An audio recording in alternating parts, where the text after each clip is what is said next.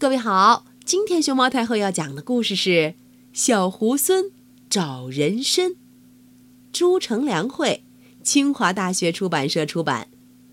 关注并订阅熊猫太后摆故事的微信公众号和荔枝电台，都可以收听到熊猫太后讲的故事。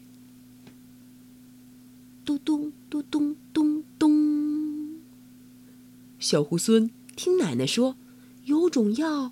叫人参，吃了能补身体，还能治病。他想去找，可又不认识。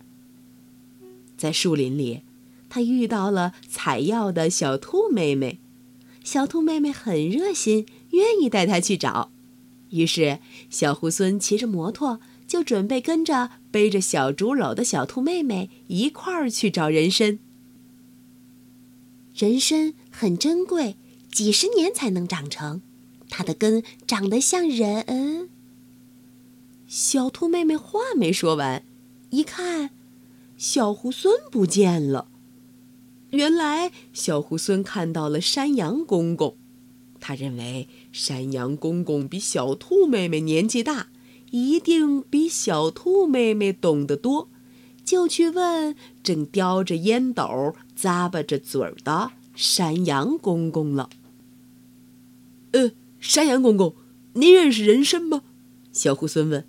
山羊公公说：“嗯嗯，嗯，这人参嘛，长得跟木须一样。嗯嗯，你想要找人参呐？跟我走吧。”这时，花鹿哥哥从树林里走了出来。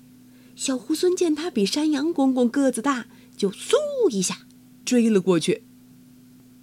花鹿哥哥，你一定知道什么是人参吧？小猢狲问。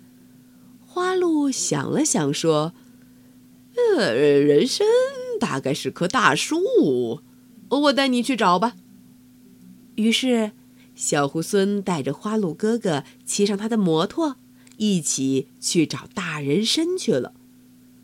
花鹿哥哥带着小猢狲在树林里找呀找，迎面碰上了黑熊叔叔。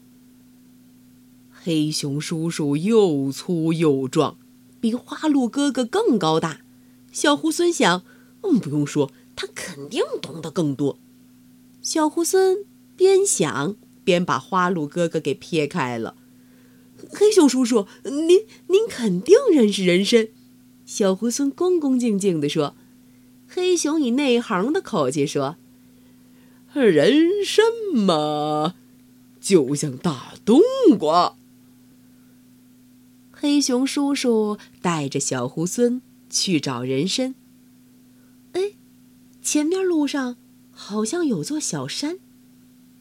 小猢狲走近一看，发现，啊，原来是大象伯伯。小猢狲丢开黑熊叔叔，抱住大象的腿说：“象伯伯，您长得最大，肯定懂得最多，您一定知道什么是人参。”穿着背带裤的大象伯伯笑了起来：“哈哈哈，懂得多不多，怎么能根据个子长得大不大来判断呢？”大象伯伯笑着说。我可不知道什么是人参。大象伯伯又说：“要知道怎么酿蜜，应该去问蜜蜂；要知道啥时候播种，应该问布谷鸟。那那找人参该问谁呢？”小猢狲问。